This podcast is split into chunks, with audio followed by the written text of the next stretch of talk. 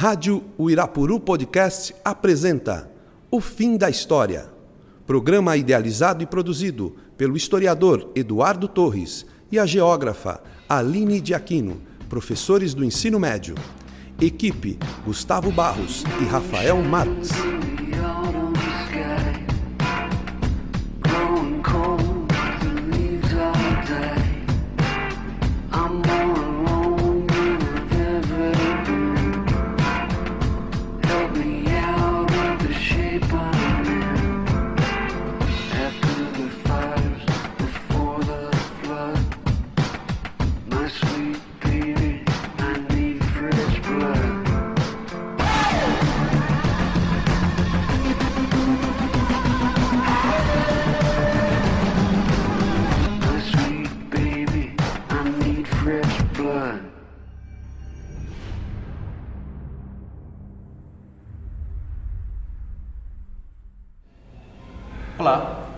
Aqui de novo com nosso podcast, um podcast voltado à educação, voltado aos vestibulandos, O Fim da História. Estamos aqui com a professora doutora Aline Daquino, especialista em solo.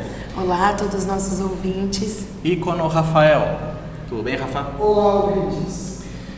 Muito bem, o que temos hoje, Aline? Bom, hoje nós temos uma convidada especial aqui no podcast, que é a nossa coordenadora, Daniela Almenara, e também é, bióloga, né? Trabalhou bastante com bioquímica, principalmente no doutorado, né, Dani? Se apresente aí um pouquinho. É isso mesmo, Aline. Eu fiz meu doutorado no departamento de parasitologia da USP e isso me habilita a conversar um pouquinho com vocês sobre epidemiologia, transmissão de doenças, Isso. né? E quais são as abordagens que o Brasil faz quando esse tipo de ameaça chega por aqui. Como eu falava, eh, nosso podcast é voltado para a questão da educação. Precisamos saber, né? Isso, o coronavírus, que vai ser o assunto que vamos discutir hoje. Sim. Como foi um assunto que desde final do ano passado eh, começou a tomar conta das manchetes, dos jornais, eventualmente poderia ser um assunto que vai cair no vestibular também no final do ano. A Sim, gente sabe que as sim. provas de vestibular são feitas até março, mais ou menos, né? Então eles pegam todos os dados, informações, fatos, eh, principais notícias que aconteceram na atualidade, enfim, eh, até março, mais ou menos, para eh, colocar no vestibular. Então, o coronavírus, de fato, poderia ser um assunto Sim, até como questão interdisciplinar, né? Que Justamente. você Sim. consegue trabalhar economia, política, biologia, saúde, né? Tem muitas História, coisas. História, justamente, né? Vamos falar da peste negra de 1347. Não, coronavírus. E aí? E aí, Qual é a sua pergunta? Vamos começar o O que, interrogatório. que é um vírus, Dani? O que, que é o Que coronavírus? isso? O corona, na verdade, é uma família de vírus, né? E essa espécie específica recebeu o nome de Covid-19 por conta do ano da sua identificação. É é uma família de vírus bastante presente em animais silvestres, então são vírus comuns, não são vírus raros. É, sempre que a gente amostra é, sangue de animais silvestres por algum motivo é, biológico, é comum encontrar esse tipo de vírus. O que não é comum é que ele adquira a capacidade de infectar o ser humano. Então, esse vírus, que é chamado de corona, por ter um aspecto de uma coroa quando ele é visto em microscópio, né, o envelope, que seria essa capinha que reveste o vírus, ele no na microscopia eletrônica ele tem umas pontinhas, como se fosse uma coroa. É, Acredita-se que, devido aos hábitos de consumo de carne silvestre nos mercados chineses, evolutivamente esse vírus tem encontrado uma porta de entrada para a espécie humana.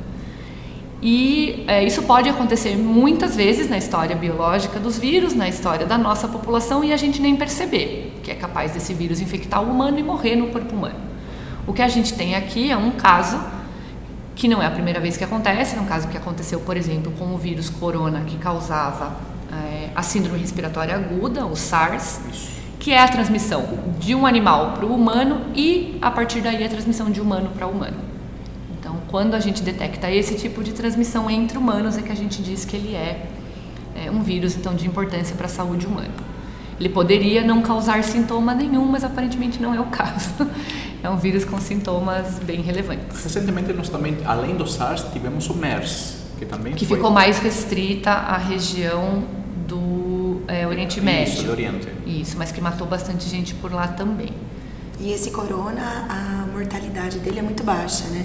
Esse corona, eles estão considerando em torno de 20% dos chamados casos graves, que são os casos que precisam ser tratados em ambiente hospitalar. Como ele é um vírus que ataca o pulmão e ele ataca a mucosa, né, a pele que reveste o pulmão, ele dificulta a oxigenação, porque a gente retire o oxigênio do ar atmosférico. A gente precisa receber oxigênio quase puro ou puro a partir de uma máquina, pode ser em UTI ou pelo menos no leito.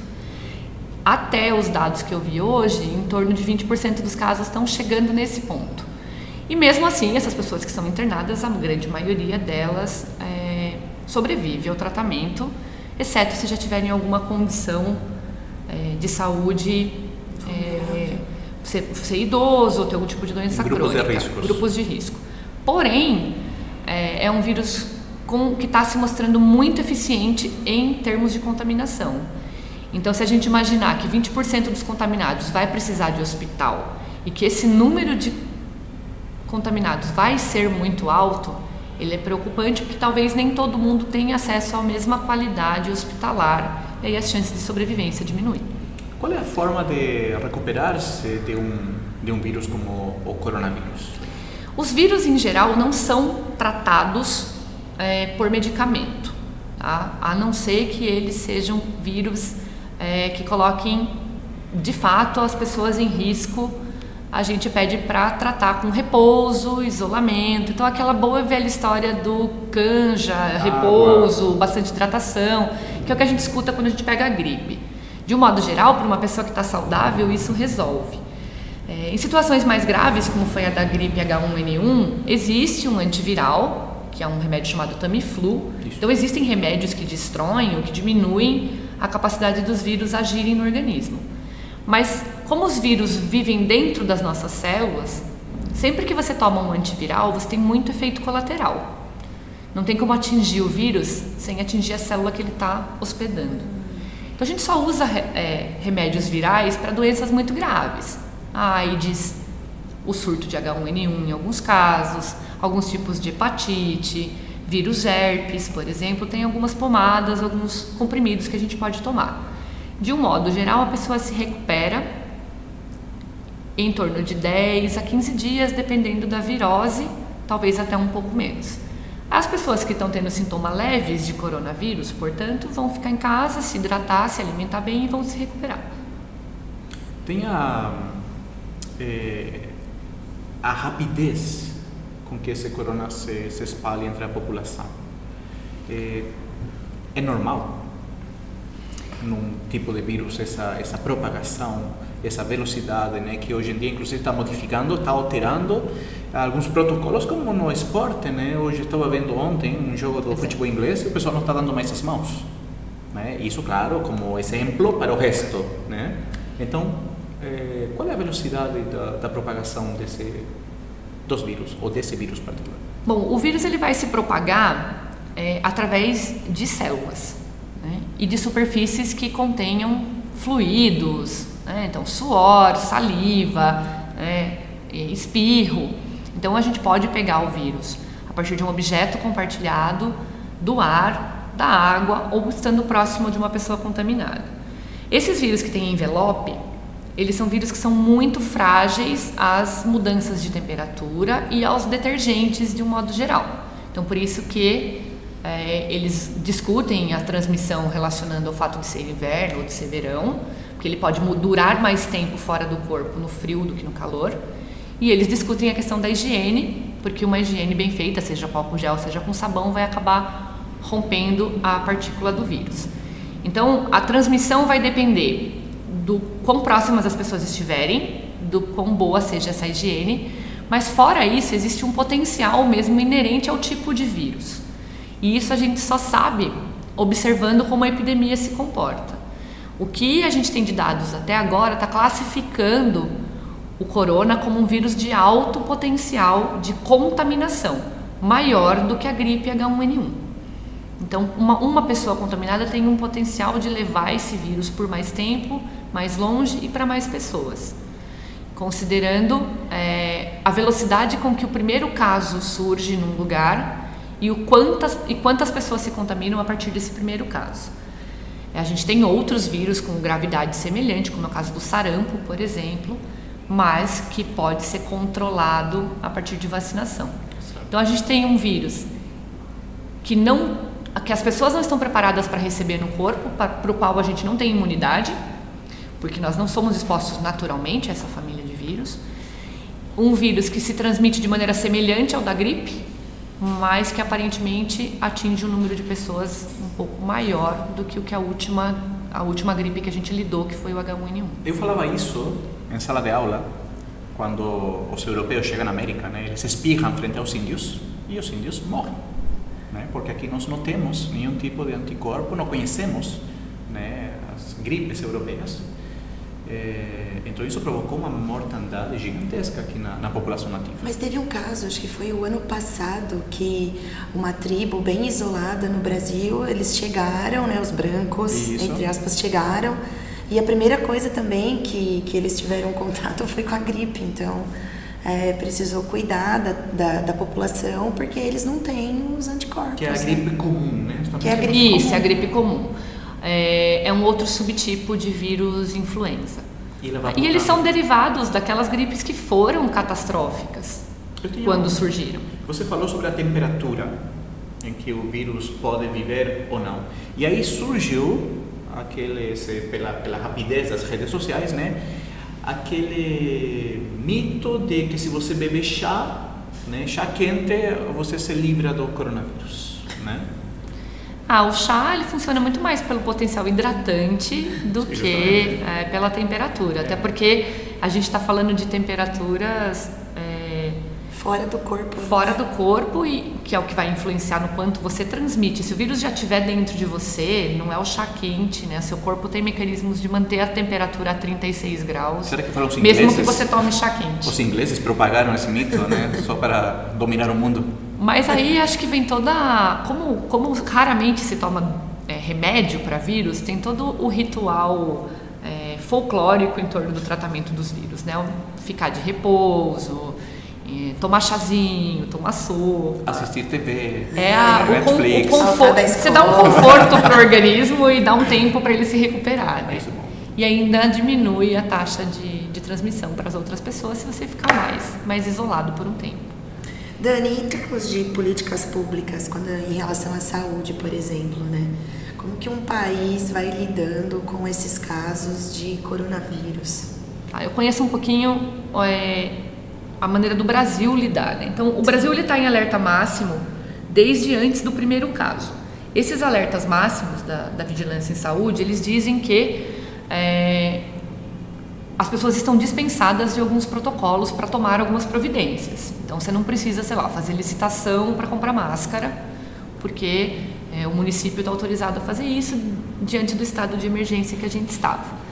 Ou seja, o Brasil está preparado para um número alto de internações, se o número de casos aqui crescer muito.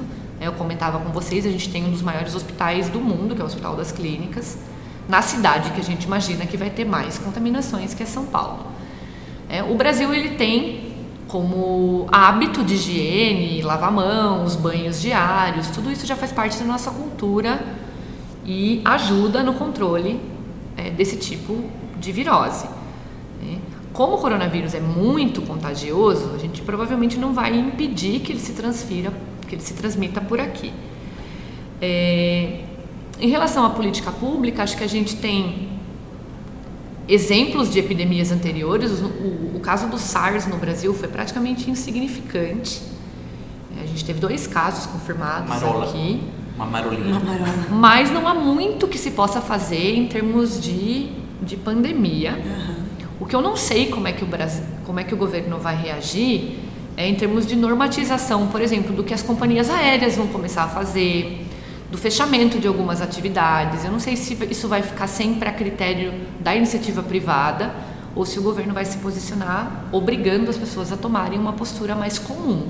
Por enquanto, o que a gente tem ouvido no Brasil são iniciativas pontuais de escola, de voos cancelados, de atrasos de chegada de bagagem e aquele movimento inicial do governo de trazer os os brasileiros que estavam na China para ficar de quarentena em Goiânia.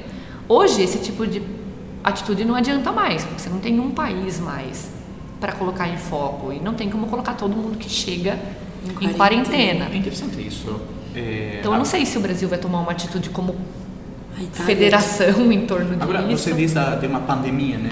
É, a gente está meio que acostumado com pandemias, né? Dengue, febre amarela. Sífilis também. É, é sífilis, aqui.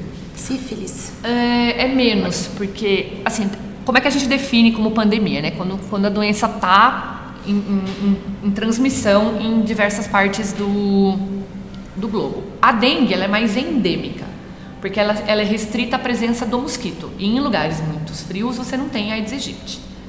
Então, ela é como outras parasitoses transmitidas por vetores também são endêmicas. Então, é, a doença de Chagas, a, a doença a chikungunya, a doença do sono, que é endêmica da região da África, porque a gente só tem a mosca que transmite ah, naquela é. região. Agora, os vírus, eles são transmitidos sem intermediário de vetor, é pessoa a pessoa. Já pensou no seu mosquito vira empreendedor? Eu já, coronavírus? É, tem uma charge que, eles, que tem os mosquitos da dengue dizendo que eles perderam mais uma vez para o marketing chinês. É. ninguém mais fala de dengue. É, porque ninguém fala, é. se eu não me engano, semana retrasada, a gente está gravando hoje dia 10 de março, Aqui em Sorocaba foram mais de 800 casos de dengue. Confirmados. Né? Isso, e hoje, hoje eu escutei que haviam 600 casos novos. Aqui na hoje, cidade. Hoje é manhã. É, a gente deu uma relativa sorte com dengue, porque as temperaturas desse mês de fevereiro foram mais baixas do que Sim. o esperado. Senão os números provavelmente estariam maiores. Sim. Agora, por isso eu falo, a gente está meio que acostumado com alguns Sim. surtos de doença. E a gente reagiu muito bem. Reagiu bem na questão do SARS, reagiu bem na questão do ebola. Os nossos números de H1N1 não foram maiores do que em outros países. Pelo meu, que foi no Mesmo antes da, da, da, inclusão do H1N1 na vacina de gripe. Sim, porque lá pegou ah. muito o inverno no Chile. Sim. O inverno lá fez com que o número crescesse, crescesse muito rápido. Muito. Então, a, a, as nossas doenças de primeira escolha costumam ser a dengue costuma ser a dengue mesmo. E agora o retorno do sarampo. Agora você falava sobre a política pública, né? O que vai fazer o Estado, se vai deixar nas mãos do privado, se vai tomar eh, decisões, né? Porque a Itália ontem tomou uma decisão radical, Sim. que é quarentena para o país, entre outras coisas para evitar que o norte mude para o sul, uhum. né? É, nessa lógica de, de, de, lugares mais aquecidos, né? Então é, nós é, a, a, situação italiana, hoje em dia, eu não consigo eh, observar de forma clara. Eu sei que isso aí o governo está realizando porque é melhor ter as pessoas em casa que ter as pessoas nos hospitais. Isso. Porque você não tem hospital para tanta não gente. Não tem hospital para tanta gente e você diminui a chance do pessoal de saúde ser contaminado também.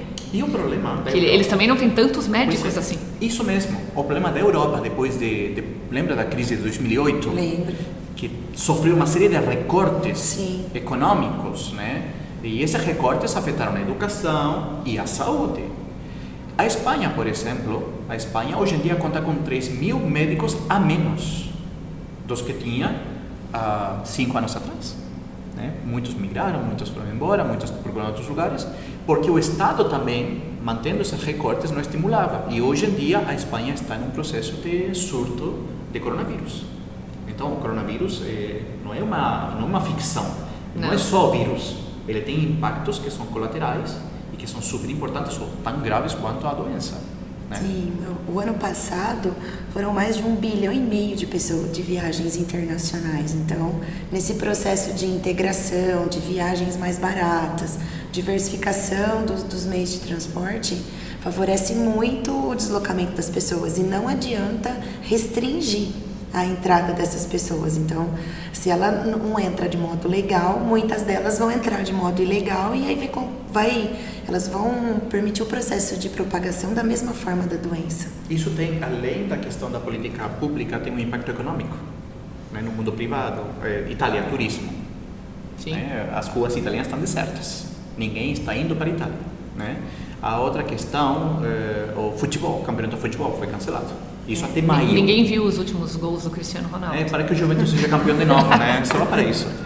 É, é, vai ser, é, foi, é cancelado até maio. E imagina quantos é, milhares de famílias dependem do futebol fora dos jogadores, né? É, é, sino que para manter o estádio, para manter o campo, quem vende nas lanchonetes. Ou seja, isso gera um impacto econômico gigantesco. Sim, né? a, além do turismo, outros setores, né? No caso do Brasil, você vai ter uma redução do consumo chinês, agora italiano, por conta da, da quarentena, então as pessoas vão ficar em casa. Então você retrai o consumo, você vai retrair a produção Isso. industrial. E você e, e, em termos de turismo e empresa privada e tudo junto, nós temos cinco companhias aéreas que talvez não resistam essa crise. Né? E a primeira é a Itália.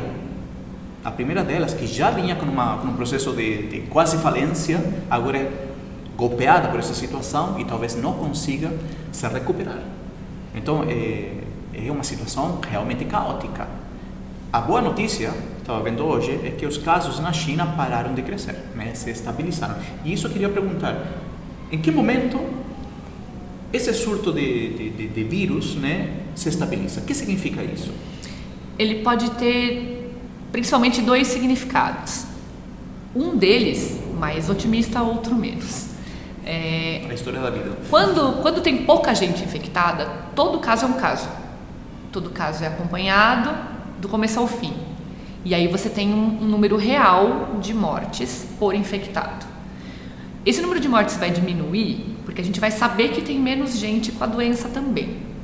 Tá? Então esse é o lado mais negro da coisa. Como a coisa vai se difundir pelo mundo inteiro, você não tem o mesmo tipo de sistema de saúde, o mesmo tipo de sistema de notificação, o mesmo tipo de sistema de captação de dados. Então vai ter gente morrendo ou não que não vai nem chegar na estatística. É, isso pode acontecer independente do grau de desenvolvimento do país, tem a ver com política pública mesmo. Os, os Estados Unidos é um país que tende a ter subnotificação por ser um país que não acolhe os pacientes em sistema público. É, então você vai olhar para um número global de infectados e vai ver menos mortes, mas talvez você não saiba exatamente a que certas mortes poderiam ser atribuídas. O outro motivo é a ganha, é o ganho de anticorpos pela população. É, então, historicamente, é tem sempre um, é, é tem sempre um grupo que se sacrifica né, para o próximo estar tá imunizado. Juntando a isso o fato de que vacinas para vírus são uma realidade. Né? A gente não tem. É, tem alguns vírus mais difíceis de se vacinar, mas a tecnologia para vírus respiratórios ela existe, ela é de domínio global, vários países do mundo são capazes de produzir vacina, inclusive a gente. E a gente tem vacina para gripe, sarampo, catapora, algumas hepatites e são todas doenças virais. Né? A Aline perguntou da sífilis antes. A sífilis é uma doença bacteriana e ela é transmitida sexualmente. Então, como ela é associada a um tipo de comportamento, uhum. ela é tratada de maneira um pouco diferente. É né? como se é, a vítima tivesse um pouco mais de potencial de escolha entre ser exposto ou não. Ah, embora o fato dela ser subnotificada de muitas pessoas não saberem que tem sífilis, essa escolha não é necessariamente esclarecida. Mas as doenças transmitidas pelo ar ou pelas gotículas né, de saliva no ar, você meio que não tem muita opção de pegar ou não pegar. E aí você coloca máscara. Né? Será que ajuda? A máscara, essa máscara de pano que a gente usa em nessas que vocês estão vendo vender por aí, ela umedece com muita facilidade a partir da umidade da nossa própria respiração. Então você teria que trocar ela a cada uma hora e meia ou duas horas. E ela não é uma máscara vedada. Então você tem acesso, eventualmente, ao vírus que está no ar. Quem está doente pode e deve usar a máscara para diminuir a emissão dessas partículas para o ar. Então, a hora que você espirra, a hora que você hum, tosse, tá. ou mesmo a hora que você fala, você diminui o número de vírus que estão indo para o ambiente. Mas ficar usando a máscara como uma garantia de não se contaminar também não vai necessariamente impedir a transmissão. Você falava sobre a política norte-americana, né? por exemplo, no Chile. O eh, que fez o governo para tentar eh, enfrentar esse surto? Eh, políticas administrativas e burocráticas. Ou seja, se você chegava no Chile, você tinha que fazer uma declaração jurada de que você não tinha coronavírus. E assim você entrava. Isso serve de alguma coisa? Não. Ah, totalmente não, né? Mas isso foi a primeira decisão do governo pego de surpresa. Né? De um governo como todos, ou como muitos governos foram pegos de surpresa. Você tinha que fazer uma declaração. Né? Aqueles papéis que a gente preenche no avião, né? Uhum. E aí, a, além disso, tinha uma pergunta: você tem coronavírus? Não, não tenho. então entre. e a outra questão que fez o Chile também, sabemos, né? Já discutimos nesse podcast que o meu país é um país neoliberal. É, te cobram 20 dólares para realizar o exame que pode detectar a presença do coronavírus. Então, se você quer saber se você está infectado, o governo não está é, agindo de forma correta. Eles primeiro te cobram. Se você tem condições de pagar, Daí você tem o resultado. Tem. Mas se você não tiver, você pode contaminar todo mundo. Aí você tem a mesma lógica norte-americana, onde não há esse acolhimento eh, na saúde pública. Então as pessoas, como tem que pagar, como é muito caro, né, o hospital decidem não ir. E aí essa doença se propaga. Eh, veja como o, o modelo político pode afetar também o controle de doenças, que é a realidade que nós temos. É, e o investimento em pesquisa também, né? Muito importante. Que nós, nós fazemos aqui. Sim. E, e, nós sequenciamos o genoma em 48 horas. Como, que, que significa isso, Dani? O, os genomas virais, eles fazem parte de uma, de uma rede, uma base de dados imensa disponível online em alguns tipos diferentes de plataforma quando a gente tem um vírus sendo transmitido entre humanos, um vírus de interesse é, acadêmico ou biológico, a ideia é entender como é que ele se distribui é, na natureza, então em diferentes espécies, ou como é que ele se comporta globalmente infectando humanos. Então, quando você olha para uma epidemia, tem dois eixos que você tem que analisar. Um é o que a gente estava discutindo até então: número de casos, países em que você tem casos, tipo de sintoma, se é fácil tratar, se não é, se morre, se não morre. Isso a gente acompanha, na verdade, não o vírus, a gente acompanha a doença. Por que, é importante acompanhar o vírus e é aí que entra o sequenciamento do genoma? Quando eu olho para o genoma do vírus, que é um genoma simples, é um genoma curto, tá? não é corriqueiro sequenciar em 48 horas, em geral leva algumas semanas, mas é possível de ser feito em 48 horas, como a gente fez aqui. A ideia é que a gente descubra se todo Covid-19 que está circulando é o mesmo, ou se a gente tem um repertório de mutantes, de linhagens, porque uma abordagem vacinal, por exemplo, vai ter que contemplar mais de uma linhagem. Para dengue, por exemplo, a gente tem cinco vírus. Quatro circulam no Brasil, um não. Então eu não preciso me preocupar com uma formulação vacinal para a América Latina que inclui que acaba incluindo o dengue 5. A ideia é essa então, é descobrir é, a partir de que pontos os vírus estão se propagando. Então, o vírus que foi sequenciado no Brasil teve origem na Alemanha, ele já apresentava uma mutação é, carregada pelo genoma do vírus da Alemanha, então não foi um chinês que trouxe para cá, aparentemente. Uhum. E a ideia é isso: quando a gente pensar numa fórmula de vacina, é, pode ser que as linhagens sejam mutantes sem significado clínico, mas pode ser que as mutações tragam um significado clínico. E aí eu preciso tratar todos os mutantes, todas as linhagens. Então é uma maneira de acompanhar como o vírus está se comportando. É como se a gente tivesse a capacidade de entender como a vida evoluiu na Terra, uhum. né, do seu surgimento até hoje, só que como o vírus se reproduz exponencialmente, a gente consegue acompanhar a evolução em tempo real. Nossa, que interessante. E essa, e essa sequência foi conseguida em 48 horas? 48 horas. É porque vinha o carnaval. É, o que a gente sequenciar em si é rápido. É. Pois é, da USP do, do Instituto Lutz. Né? Sequenciar em si não é muito difícil, é uma máquina que faz, mas anotar a sequência que é validar e poder inserir ela em banco de dados costuma levar algumas semanas. É, porque é um trabalho de bioinformática. E, e aí e a importância do investimento, uma vez mais, né? O investimento na pesquisa, né? Exatamente. Na, na universidade pública.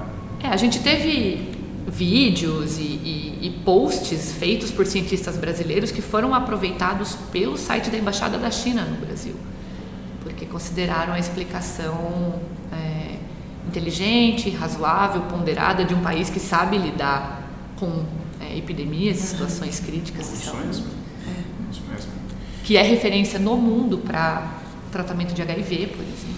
Olha, a gente poderia conversar muito mais. Acho que a gente poderia colocar um assunto como ebola para o próximo né? Porque eu acho que isso é ameaça. Isso já são palavras, palavras maiores já, né? O ebola está contido lá, mas do ebola a gente está mais seguro, por enquanto. por enquanto, por enquanto, né? Mas olha, a conversa foi muito legal, muito boa, Dani. Eu agradeço a sua presença uma vez mais. Espero que a gente não tenha que falar muito de dengue de novo, mas, Ah, mas é- infelizmente Pois é, né? Mas a gente fala. A gente fala tranquilamente aqui, né? o prognóstico não é bom. Ai, Pois gente, é, mas é, o pior é que nós não temos muitas informações. Sim. Está sendo tomado como pelo marketing chinês. É, né? exatamente. É, E o dengue, né, é, está se transformando quase numa epidemia também. Hoje eu estou saindo daqui num espírito The Walking Dead. assim, da, da Guerra Mundial Z. Z. Né? Estou nesse espírito. Achei que vou chegar em casa e vou... É, que é, é o efeito negativo disso, É. né? Você, Você já pega- comprou álcool em gel? Porque tá faltando Comprei álcool. Ainda De lua vi. para de lua para 70%. É, o álcool em gel funciona? Funciona, funciona. É suficiente para romper a membrana Ah, do só envelope. para romper. Ah, ah. Então, gente, estivemos aqui, estamos aqui, mas estivemos aqui com a Daniela, professora de Almenara. biologia, Daniela Almenara, coordenadora da escola, professora de biologia, pós-doutora, né? Em bioquímica. em bioquímica. Muito bem, tenho que, esses, tenho que anotar aqui esses currículos, né? Só memorizei um até agora. É, muito obrigado por sua presença. Obrigada pelo convite. É, espero voltar para temas mais otimistas, menos apocalípticos. Dentro da biologia. isso. Você sabia que eh, a gente recebe a gripe dos europeus e a gente manda sífilis para eles, né? É isso. É, quando É chegaram uma- os europeus aqui, levaram sífilis de volta, né? Um a um. Eles morrem de medo de pegar dengue aqui também. Ah, sim, eu sei. Ah, mas enfim. Rafa, muito obrigado. Eu agradeço. Nosso e-mail? O fim da história, arroba colégioirapuru.com.br. Muito bem. Pessoal, podem escrever, podem elogiar, podem não criticar, não. Podem propor assuntos que a gente vai tentar responder para vocês. Exato. Dani, muito obrigado. Obrigada, Obrigada eu.